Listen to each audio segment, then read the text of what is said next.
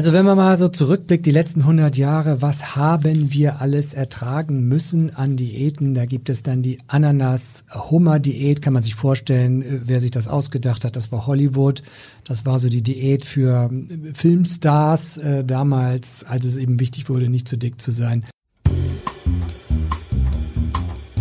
Dr. Matthias Riedel. Gesünder Leben mit dem aus dem TV bekannten Ernährungsdoc und Elisabeth Jessen.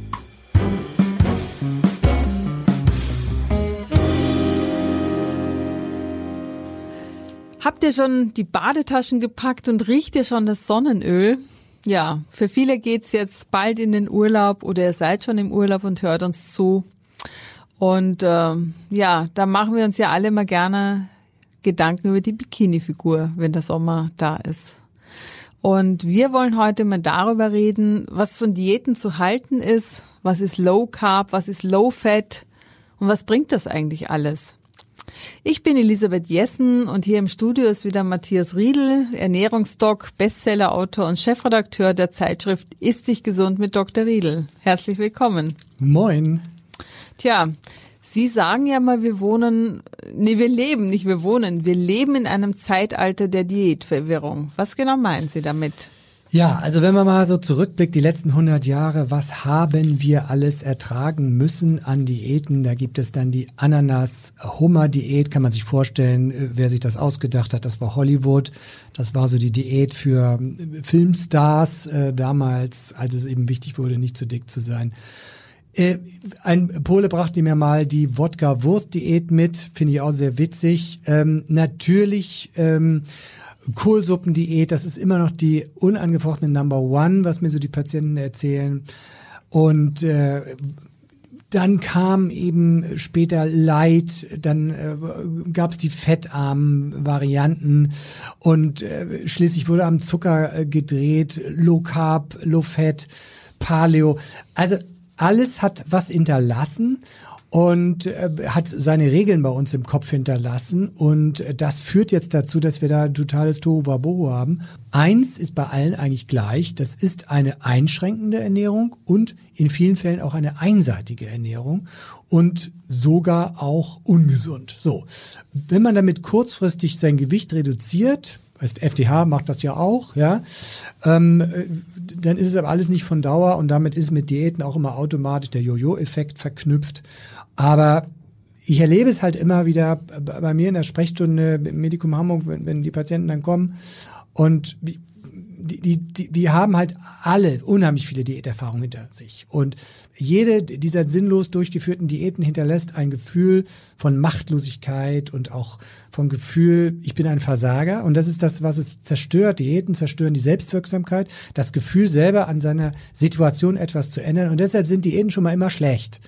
Und dann sind Diäten eben auch schon mal schlecht, weil man damit irgendwas Fremdes aufoktroyiert bekommt und äh, gar nicht mehr Herr seiner Entscheidung ist. Und das, das mögen wir nicht auf Dauer. So.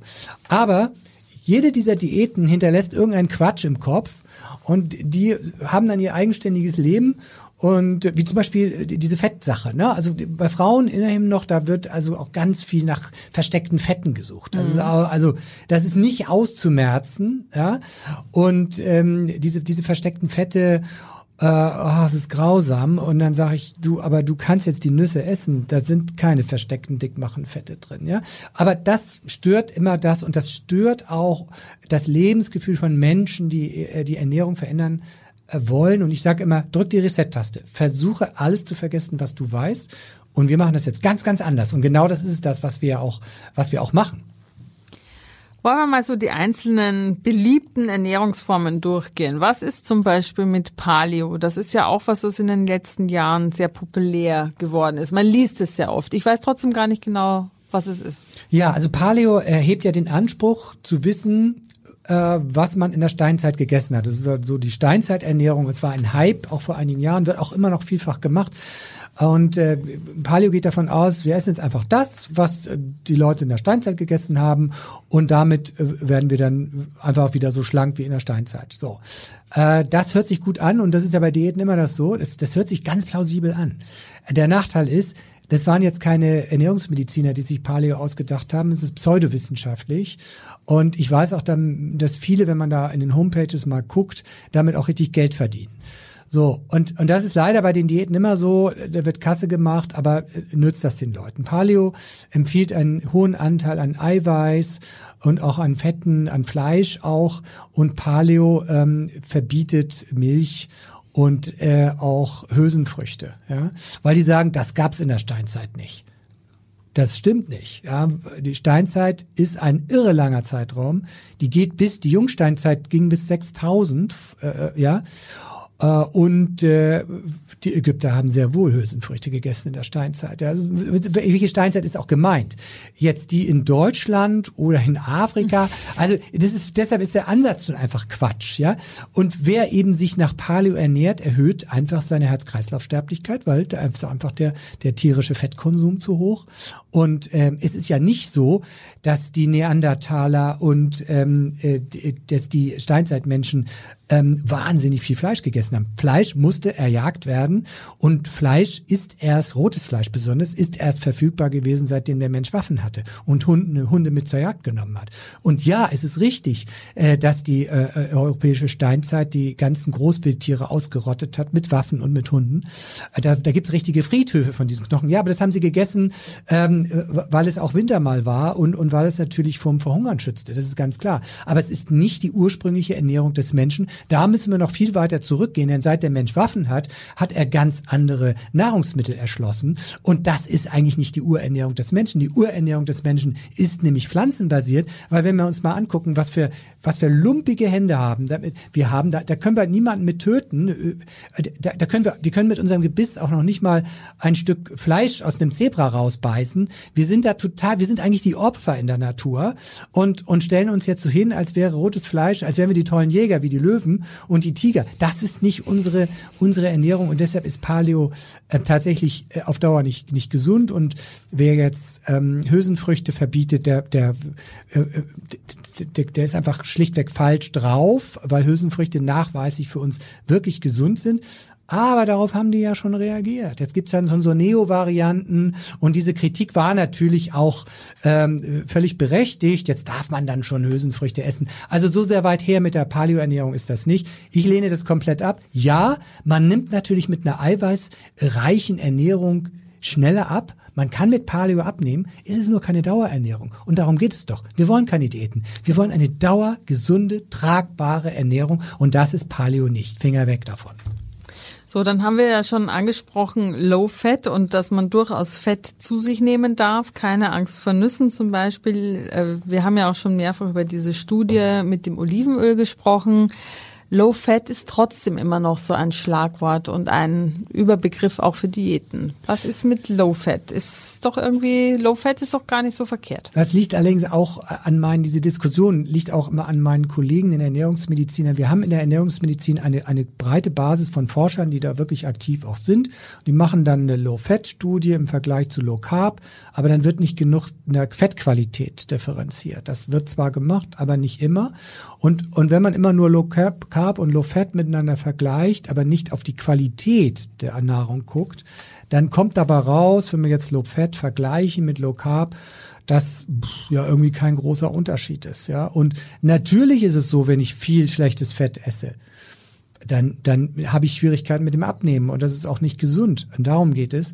Ähm, richtig ist es, ja klar, das schlechte Fett muss reduziert werden. Transfette, hocherhitzte, ähm, ho ähm, hochverarbeitete Fette müssen wir reduzieren.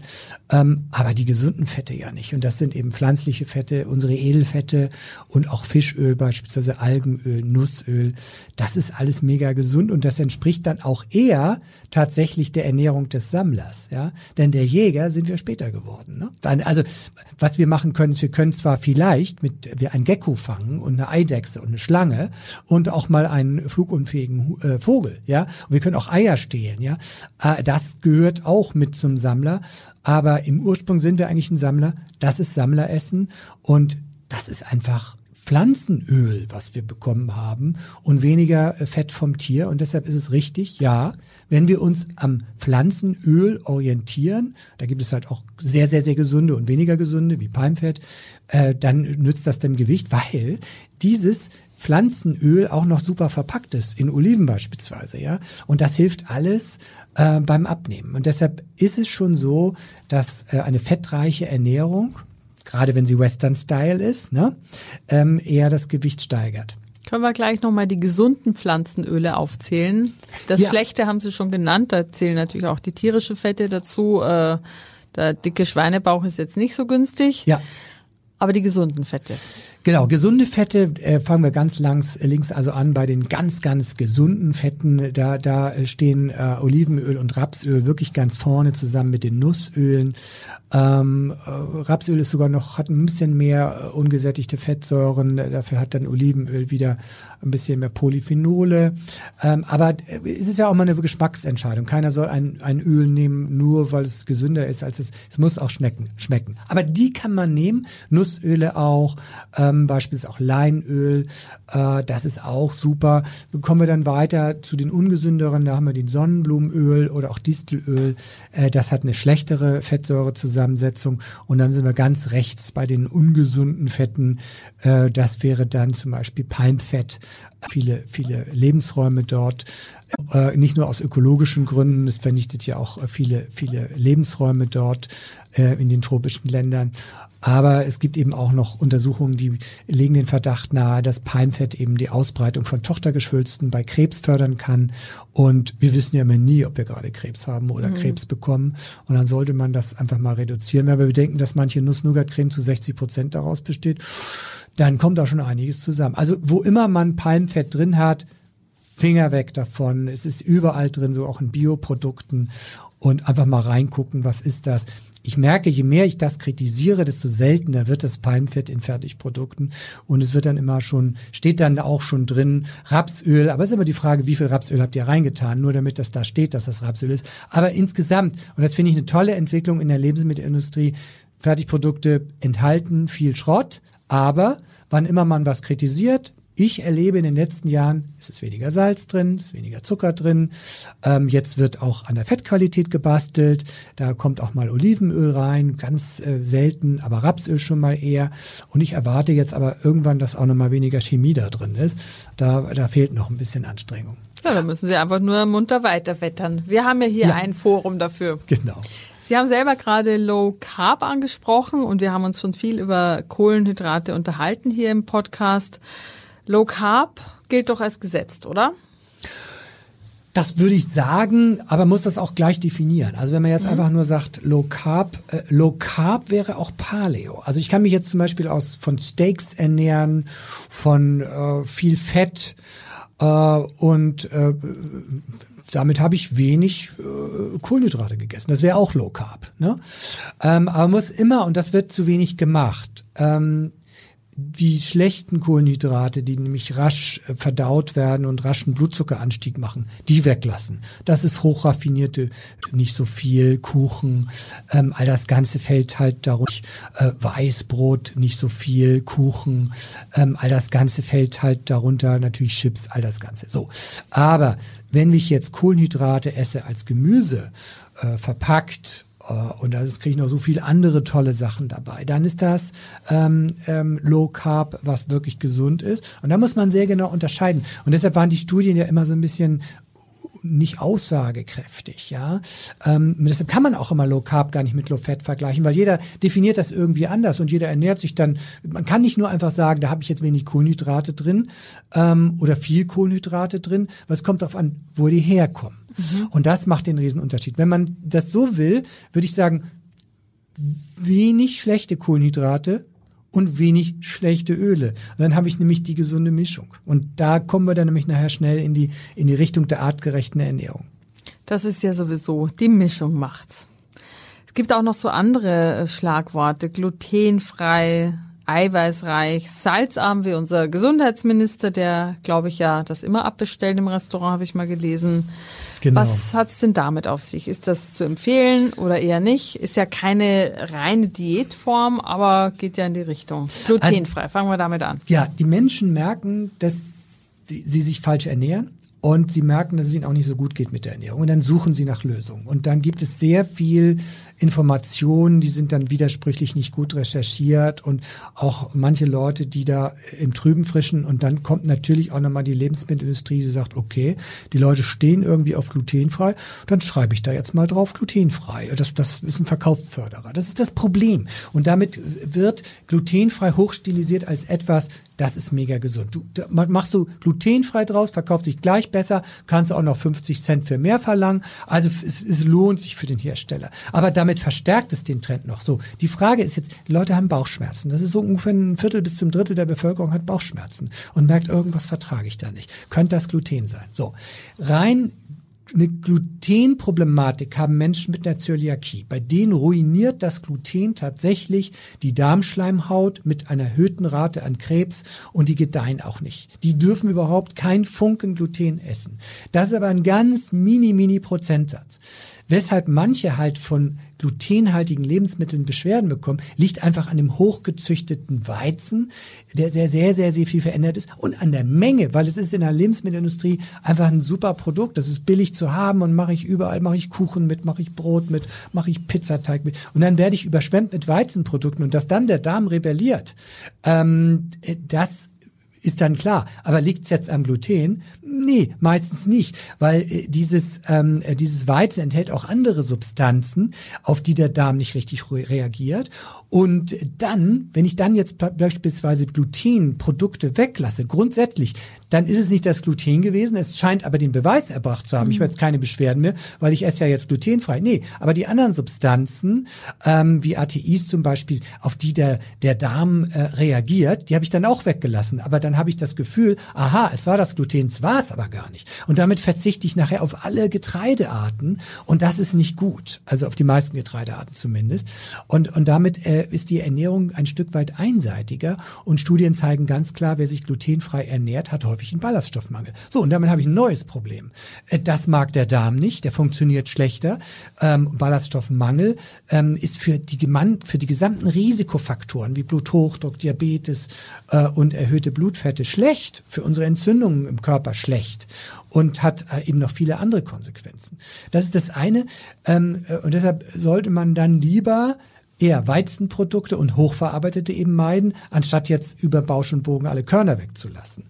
Und bei Eiweißreich, das ist genau die gleiche Entwicklung. Ja, wir wissen, wenn Eiweiß in der Ernährung nicht richtig justiert ist, dann haben wir mehr Probleme mit der Sättigung, neigen wir mehr zu snacken und dann gibt's jetzt Produkte, da steht überall drauf eiweißreich und dann wird dann total damit übertrieben es ist immer die Frage auch der Dosierung und, und wenn ich so ein, hatte ich schon mal erzählt, wenn ich so ein Pudding mit 50 Gramm Eiweiß mache, was was ihr Eiweißbedarf des Tages wäre, ja, dann habe ich damit auch wieder übertrieben. Ne? Aber auch das verkauft sich super. Überall im ja. Kühlregal, High Protein, ja. steht überall drauf. Ja. ja, genau. Salzarm ist natürlich wieder gut. Da hat Herr Lauterbach mal recht. Ähm, er bestellt ja alles äh, tatsächlich immer salzfrei in den, in den Restaurants. Das ist natürlich eine Qual für die, für die Köche und die Rest. Also das würde ich jetzt wirklich niemandem zumuten. Es kommt darauf an, dass man insgesamt salzarm sich ernährt. Die Studien sagen ganz klar, selbst wenn man einen normalen Blutdruck hat, dann ist es günstig, sich salzarm zu ernähren. Die Lactobacillen mögen Salz auch nicht so gerne. Da hat er recht. Aber mir fällt immer dazu ein, wenn ich, wenn ich sehe, wie pedantisch Herr Lauterbach mit dem Salz umgeht, dann würde ich mir wünschen, dass er diese Pedanterie auch auf die gesamte Bevölkerung überzieht. Erwarte daraus einfach politische Konsequenzen, nicht nur für die eigene persönliche mhm. Gesundheit, sondern ganz klar für die Gesundheit der Bevölkerung. Denn das ist das Problem, dass die persönliche mhm. Gesundheit, sondern ganz klar für die Gesundheit der Bevölkerung. Denn das ist das Problem, dass die Bevölkerung im Salzregen steht, während Herr Lauterbach fein auf alles achtet. So geht's nicht, finde ich.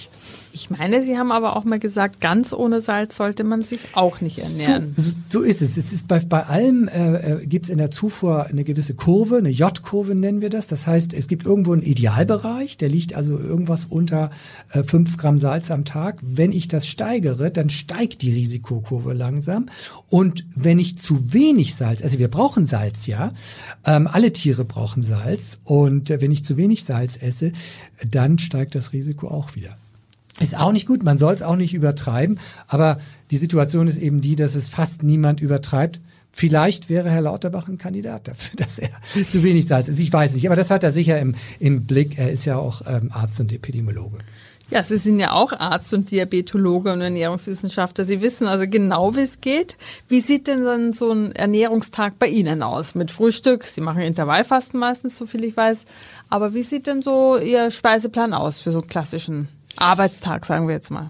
Ja, also äh, tatsächlich so, ich achte darauf, dass ich äh, Vollkornbrot, ich esse gerne ein Dinkelvollkornbrot, da habe ich mein Lieblings-Bio-Dinkelvollkornbrot, schön frisch, da freue ich mich immer drauf. Ähm, also bin ich total, es gibt Brot, das, also es gibt, bin ich total wählerisch, wenn ich mein Brot nicht hab, ähm, dann bin ich, dann fehlt mir was. Esse das häufig mit Käse oder mit äh, Tomate drauf, aber häufig auch eben Joghurt mit, mit, mit Nüssen und natürlich Haferflocken. Also bei mir sind Haferflocken immer dabei. Äh, Weizenkeime. Und ich achte da sehr, sehr streng auf, auf ähm, meine, meinen Ballaststoffkonsum auch. Und Milch trinke ich relativ selten und wenig. Es ist eher dann Joghurt, zuckerarme Früchte, wie sich das alles gehört. Und das ist also mein Lieblingsfrühstück, wenn ich nicht gar Intervallfasten mache und erst mittags esse, das mache ich auch manchmal.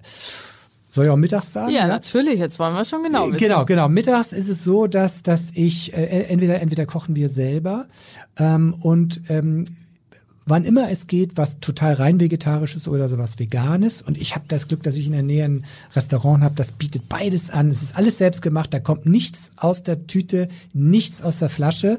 Und der macht so tolle ähm, ähm, Gerichte auch mit Hülsenfrüchten und, und Hülsenfrüchte richtig zu verarbeiten. Das ist bei uns in der Gesellschaft, diese ist abhanden gekommen. Was kann ich mit Hülsenfrüchten alles Tolles machen? Ich kann die in einen Salat machen. Ich liebe Hülsenfrüchte im Salat. Ich habe nachher auch ein, ein Gericht mitgebracht, also Bohnensalat, ja, also super. Also der macht das ganz toll und freue ich mich immer. Da esse ich immer, fast immer das, das vegane Gericht. Und abends ähm, äh, ist das dann wechselnd, manchmal ein Salat äh, oder auch nochmal wieder Vollkornbrot, wenn ich das tagsüber nicht gegessen habe. Schön frisch gekauft, äh, mit, mit, mit, mit, mit tollem Gemüse und ähm, mit, mit, mit Frischkäse drauf und nochmal schön äh, Schnittlauch aus dem, aus dem Garten. Also das ist, ist alles toll. Oder äh, was ich auch immer gern auf, auf so äh, Frischkäse oder ähm, Kräuterquark mache, äh, das sind äh, Keimlinge. Ich habe auch so ein, so ein ähm, Keimglas zu Hause mhm. ähm, und äh, Keime selber. Ähm, meistens kaufe ich das aber auch, weil, weil ich dann man muss es reglich einmal waschen und das, das ist ein bisschen Arbeit. Ist ein bisschen Arbeit, aber man muss einen Rhythmus finden dafür. Also auch ganz toll.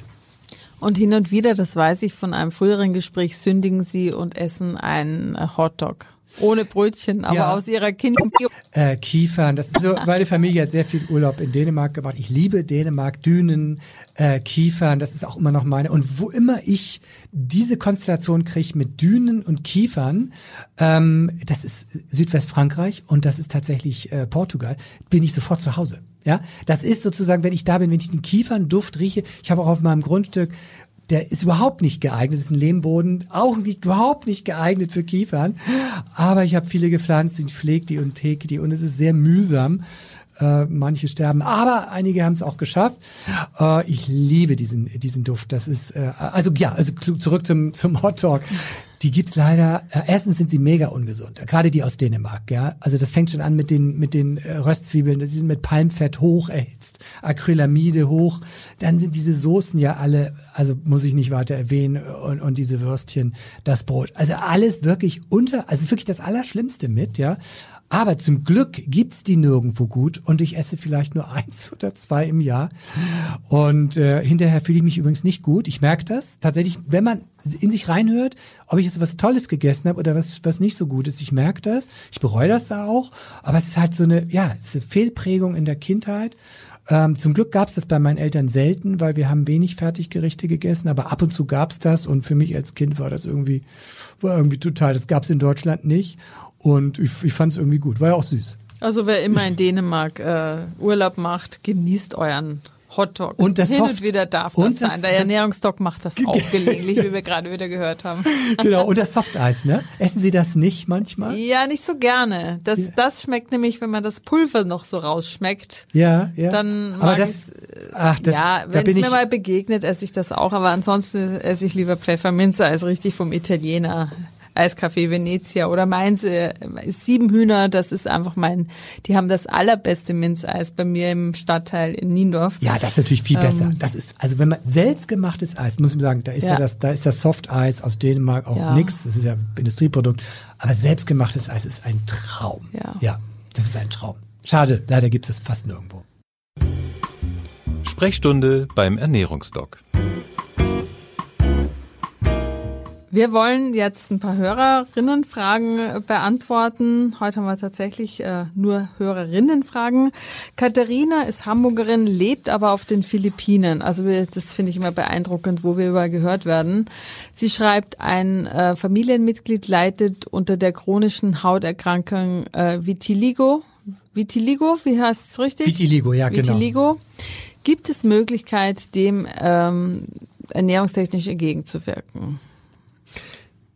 Ja, also Vitiligo heißt zu Deutsch Weißfleckenkrankheit und das kennt man. Äh, äh, vielleicht das sind so Menschen, die, die, die werden dann braun, aber an einzigen Stellen sind sie manchmal schnee, schneeweiß. Mhm. Das ist eine, eine Melanin-Produktionsstörung und es ist eine Autoimmunerkrankung. Also der Körper attackiert also die äh, pigmentbildenden Zellen und da wird die Haut einfach nicht braun. Diese Haut hat natürlich, gerade wenn man auf den Philippinen lebt, ein enorm hohes Hautkrebsrisiko. Die müssen sich total schützen äh, vor der Sonne, gerade als, als sag ich mal, europäische Hauttypen. Und ähm, jetzt ist es so, äh, diese Vitiligo ist ja eine äh, ähm, äh, Autoimmunerkrankung und solche Menschen, die zu dieser Autoimmunerkrankung neigen, haben eben auch noch eine höhere Rate an äh, anderen äh, Autoimmunerkrankungen wie Schilddrüsenerkrankung oder Diabetes Typ 1. Und häufig vergesellschaft ist da auch noch ein äh, Vitamin B12-Mangel. Muss man also nachgucken. Ja? Ähm, also wichtig ist bei Autoimmunerkrankungen, es ist wenig gemacht worden und, und das finde ich auch schade, ähm, dass man da nicht einfach vorgeht, ernährungsmedizinisch, wie bei ähm, Autoimmunerkrankungen. Da arbeiten wir ja mit antientzündlicher Ernährung, da gehören natürlich Omega-3-Fettsäuren dazu. Und Interessant wäre es mal, haben wir noch nicht gemacht, äh, weil die Patienten ja zu uns nicht kommen, aber haben wir noch nicht gemacht, eine, eine Autoimmunerkrankung dieser Art, je früher, desto besser, mit einer antientzündlichen Ernährung äh, zu behandeln, um die Ausbreitung äh, auch zu verhindern. Aber ähm, ja, ähm, letztlich ähm, weiß ich nicht, wie weiter fortgeschritten sowas ist, desto manifestierter ist es und die Zellen sind dann halt ruiniert. Aber antientzündliche Ernährung mit, mit Gemüse, mit Kurkuma, mit, mit, mit Ingwer, Oregano, Thymian, das wäre natürlich sehr gut. Das würde man dann empfehlen. Äh, und je eher, desto besser. Aber ähm, wenn es eben schon weit fortgeschritten ist, ähm, ist es ich würde es immer mal versuchen, weil diese antientzündliche Ernährung ist immer auch eine gesunde Ernährung. Mhm. Und ähm, aber, aber den Weg würde ich gehen. Wir haben wir haben da auch, ich habe mit Johann Lafer so ein Anti-Entzündungskochbuch gemacht, äh, Medical Cuisine, antientzündliche Ernährung. Da sind tolle Anregungen dazu. Das würde ich mal mal probieren und äh, in die Richtung mal gehen. Es ist für alle Autoimmunerkrankungen empfohlen. Äh, und wir haben sehr gute Erfahrungen gemacht. Aber mit Vitiligo, ich habe es noch nicht versucht, weil die Leute kommen natürlich nicht deswegen. Tja, äh, das Familienmitglied lebt möglicherweise auch auf den Philippinen. Das wird also mit dem Kommen schwierig. Aber das Buch kann man sicher organisieren, Ganz auch genau. dorthin. Ja. Katharina hat noch eine zweite Frage gestellt, und zwar, welche Nahrungsmittel und oder Essgewohnheiten helfen gegen Haarausfall, in Klammern bei Männern, und begünstigen das Haarwachstum allgemein? Ja, also bei, Männern ist es äh, meistens dieser, dieser androgene äh, Haarausfalltyp. Wenn der ganz typisch so ist, ähm, äh, das ist also eine, hier hinten beginnt und, und dann vorne äh, so langsam in die Stirn. Glatze entsteht, dann ist das meistens eben äh, genetisch äh, und hormonell bestimmt. Allerdings, äh, wenn es der Haarausfall irgendwie untypisch ist oder besonders früh kommt, sollte man immer auch an einen Mikronährstoffmangel denken. Äh, und ähm, äh, Eisenspiegel muss kontrolliert werden, äh, Kupfer, Zink, äh, Vitamin D, Vitamin A, Biotin muss man gucken. Ist das alles äh, im Lot? Ist die Ernährung richtig? Ich würde dann immer mal bei Haarausfall einmal eine Ernährungsanalyse Analyse empfehlen in einer Schwerpunktpraxis Ernährungsmedizin. Also mal zu gucken, ist die Ernährung denn jetzt hier förderlich für Haarausfall oder nicht? Ja, das muss man aber tatsächlich beim Ernährungsmediziner machen. Ähm, einen ersten Anhalt bietet auch mal die Ernährung äh, mit der MyFoodDoctor App zu checken. Da kriegt man auch einen Hinweis, ist alles drin, was du brauchst. Das kann man empfehlen. Aber wenn, wenn das eben äh, äh, Mängel aufweist, dann muss man einfach zum Ernährungsmediziner. Tja, Katharina, wir wissen jetzt nicht, ob das Familienmitglied in Hamburg lebt oder auf den Philippinen, aber ich hoffe, dass diese Antworten weitergeholfen haben. Sandra hat geschrieben äh, zu Hülsenfrüchten, die Herr Riedel ja sehr regelmäßig empfiehlt. Es gibt überall jetzt Linsenwaffeln, ähnlich wie es auch Reis- oder Maiswaffeln zu kaufen gibt. Ich mag sie sehr gerne und würde mich freuen, wenn diese Produkte einen positiven Beitrag zu einer pflanzenbasierten Ernährung leisten könnten. Was halten Sie davon? Und das Gleiche sagt sie, gilt ja auch für Pasta aus Hülsenfrüchten. Genau, genau. Ich finde diesen Trend sehr gut. Das ist mal etwas, wo ich sagen muss, Lebensmittelindustrie, bravo, ja, es geht. Äh, und und äh, Linsenwaffeln sind sicherlich eine gesündere Variante als äh, Reis- oder Maiswaffeln, weil sie natürlich einen höheren Proteinanteil haben. Und zwar einen pflanzlichen Proteinanteil. Der ist für uns gut der macht uns auch satt. Und satt müssen wir sein, damit wir den Versuchungen dieser westlichen Supermarktwelt widerstehen können. Ja, allerdings, je unverarbeiteter ein Produkt, desto besser. Ähm, Je mehr Schritte in der Produktion ich habe, desto weniger Vitamine und Mineralstoffe habe ich da drin. Äh, das ist eben total wichtig zu wissen. Und ähm, äh, diese Nudelalternativen, die kann man gern kaufen, ähm, äh, sind gut verträglich und auch äh, schmecken lecker. Ja, schmecken so semi, finde ich. Ich muss noch dran arbeiten, dass mir das schmeckt. Äh, gut, vielleicht so die 20, 30 Mal abwarten. Also ja, ich muss sagen, ich bin erst bei zwei. Ja, genau, genau. Also ich per persönlich, ähm, das kommt sehr aufs Produkt an. Also es gibt wirklich sehr schlechte Produkte, die nicht schmecken und es gibt andere, die. Ich habe auch erst am Anfang gedacht, oh Gott, wenn das jetzt gesund sein soll, ach, dann esse ich lieber normale Nudeln. Aber es gibt Produkte, die sind wirklich sehr, sehr gut gemacht. Also wenn man nicht gleich fündig ist, was Weit- anderes ausprobieren. Weiter probieren, Ja. okay. Ich, das nehme ich mit für heute. Ja. Clara hat uns geschrieben, sie ist Anfang 20, beschäftigt sich gerne mit äh, Ernährung und ist sehr dankbar für unseren Podcast. Sie lernt jedes Mal was Neues, was ihr sehr hilft. Und hat jetzt folgende Fragen. Wie kann ich vorbeugend ein Lipödem behandeln? Und stimmt es, dass ein Lipödem nicht therapierbar ist? Diese Frage hatten wir letztens einer anderen Hörerin schon äh, beantwortet. Ähm, und wie schaffe ich es, meine Ernährung unter Kontrolle zu behalten, wenn ich bei Stress zum Beispiel, wenn sie an der Uni ist, oft Heißhungerattacken habe? Ja, ja, richtig. Also die, diese Lipödeme, diese, diese äh, ähm, Ödeme des Gewebes sind grundsätzlich sehr, sehr schwer therapierbar. Ähm, äh, man sollte da tatsächlich mit in äh, ärztliche Behandlung gehen. Äh, gibt's auch äh, Lymphdrainage, sowas kann man alles machen. Jetzt kommen wir zur Ernährung. Also sind übrigens mehr Frauen betroffen als Männer. Also Es gibt da tatsächlich eine genetische ähm, und auch eine hormonelle ähm, ähm, äh, Grundausstattung dafür. Aber was man raten kann, also wer jetzt dazu neigt, der sollte auf keinen Fall auch noch Übergewicht dazu haben. Wenn ich jetzt auch noch viel intraabdominelles, also Bauchfett habe, dann drückt das auf den Rückfluss. Das Ganze muss im Bauch ja hoch, äh, die Lymphe und das Venensystem laufen hinterm Bauch hoch und dann muss die ganze Flüssigkeit wieder hoch transportiert werden. Wir stehen ja häufig, ja. Und, äh, und das mache ich natürlich mit, mit dem dicken Bauch schwieriger. Deshalb ist es ganz, ganz wichtig, versuchen, das Gewicht zu reduzieren. Das hat Clara ja auch schon versucht. Und ich rate dazu, weil, weil es ist wirklich eine sehr, sehr tragische Erkrankung. Ähm, äh, einmal wirklich ins Detail zu gehen, eine ausführliche Ernährungsanalyse zu machen. Und das ist wirklich hier so eine, äh, so eine Domäne von Ernährungstherapie. Das kann man äh, eben ganz machen mit der MyFoodDoctor-App, einmal seine Ernährung eingeben, kriegt eine Analyse und wird gecoacht. Äh, was kann ich besser machen? Wie kann ich mein Gewicht Stück für Stück gesund reduzieren? Ja, das ist das Ziel. Und wer damit nicht erfolgreich genug ist, der kann dann eben auch seine Protokolle zu einer Schwerpunktpraxis Ernährungsmedizin mailen und dann eine Videosprechstunde machen oder vor Ort damit aufschlagen. Das würde ich machen, weil wenn man nicht selbst genug mit dem Gewicht erfolgreich ist, zum Profi. Die Krankheit ist ernst genug und beeinträchtigend genug, dass man das Anrecht darauf hat. Die Kasse zahlt das auch. Und äh, man hat einen Eigenanteil ganz sicher, je nach Kasse. Manche haben gar keinen Eigenanteil, aber manche ja. Das lohnt sich. Heißhunger, ja, äh, ist jetzt äh, auch ganz, ganz wichtig. Heißhunger haben eben äh, viele Ursachen. Ähm, äh, manche haben nur den Automatismus, dass sie ihre psychische Stimmung mit äh, Nahrungsmitteln manipulieren. Ja, also es geht mir nicht gut. äh, Ich, ich, mache hier mal so einen kleinen Kick und ich habe das Gefühl, es geht mir dann besser, es beruhigt mich, tut's nicht. Ja, aber wir haben dann dann eine Gewohnheitssucht entwickelt. Das kann eine Ursache sein. Ich würde mir bei Stress, ich würde bei Stress empfehlen, hinsetzen, schönen heißen Tee trinken. Ja, äh, der belastet das Gewicht nicht und gucken, ist mein Flüssigkeitshaushalt gedeckt, weil häufig ist es das eben auch. Wir haben eigentlich Durst und essen trotzdem irgendwie was Schokolade, was einen kurzen Kick bringt für wenige Minuten.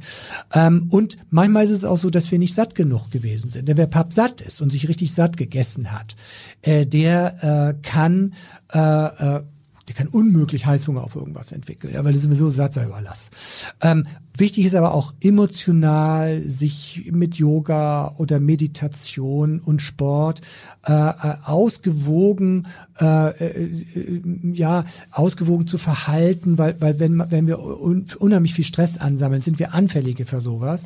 Und ähm, aber der erste Tipp wäre einfach gucken, sind die Hautmahlzeiten ausreichend äh, satt machen mit ausreichend äh, Eiweiß dabei und ist genug Wasser getrunken worden. Und das leistet eben alles die MyFoodTalk App. Das würde ich empfehlen als erste Maßnahme. Ah ja, und wenn dann doch Snacks gegessen werden müssen. Kann ja sein. Ja. ja. Ich habe kann sein, kommt ja, vor. Ich habe also ich habe das Problem im äh, wenn ich nach Hause fahre, äh, äh, muss leider viel Auto fahren habe ich immer Gemüse dabei. Äh, tolle, leckere äh, Karotten, ist ja fast schon süß, ja. Ich freue mich dann immer drauf. Und dann meinen Elster-Apfel im, im äh, habe ich heute wieder dabei, kleine Kühltasche hinten drin äh, an warmen Tagen und dann sagt, ah, dann kommt nachher. Also, ne, das würde ich empfehlen. Nüsse. Ne? Äh, also das sind super Snacks, die sind auch erlaubt, sogar empfohlen fast, wenn es denn sein muss. Der Ernährungsmythos. Dann kommen wir zum heutigen Ernährungsmythos. Kaffee entzieht dem Körper Wasser. Stimmt das? Ja, also der Mythos ist falsch. Da hat man Studien äh, falsch interpretiert. Äh, tatsächlich äh, macht Kaffee einen verstärkten Harndrang, ähm, weil er die Filterfunktion der Niere äh, erhöht und dadurch wird kurzfristig mehr äh, Urin produziert. Ähm, außerdem kann es bei manchen auch zum erhöhten Herzschlag kommen. Auch der führt dazu, äh, dass man kurzfristig mehr äh, Urin produziert. Das ist allerdings nur von ganz kurzer Dauer.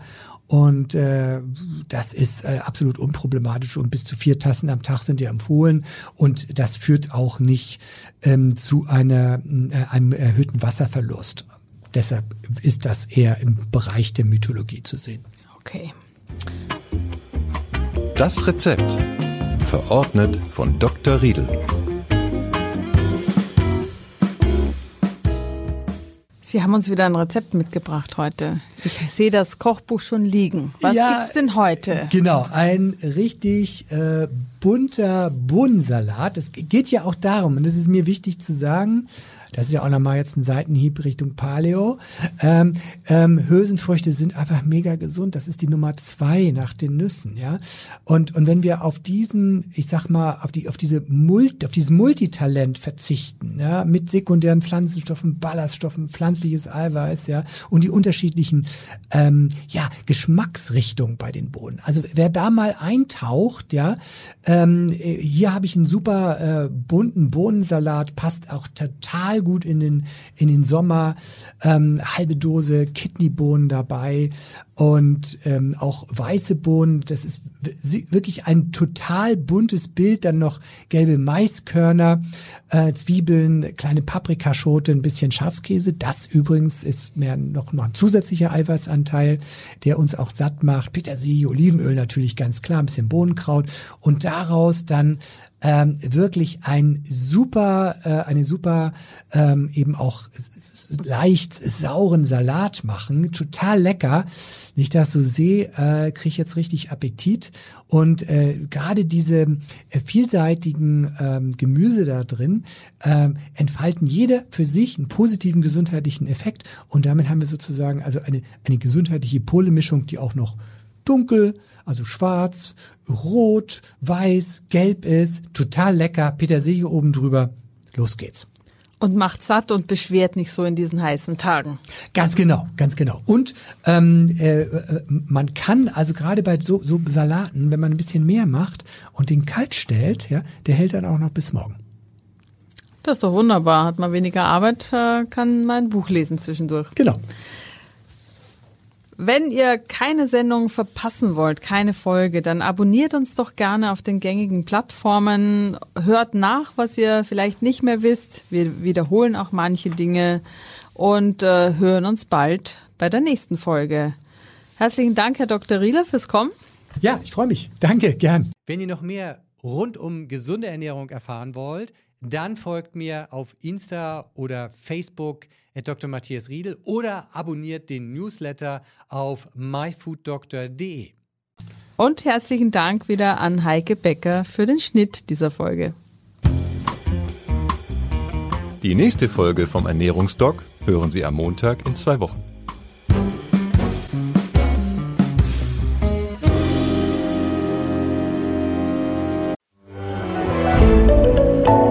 Podcast von Funke.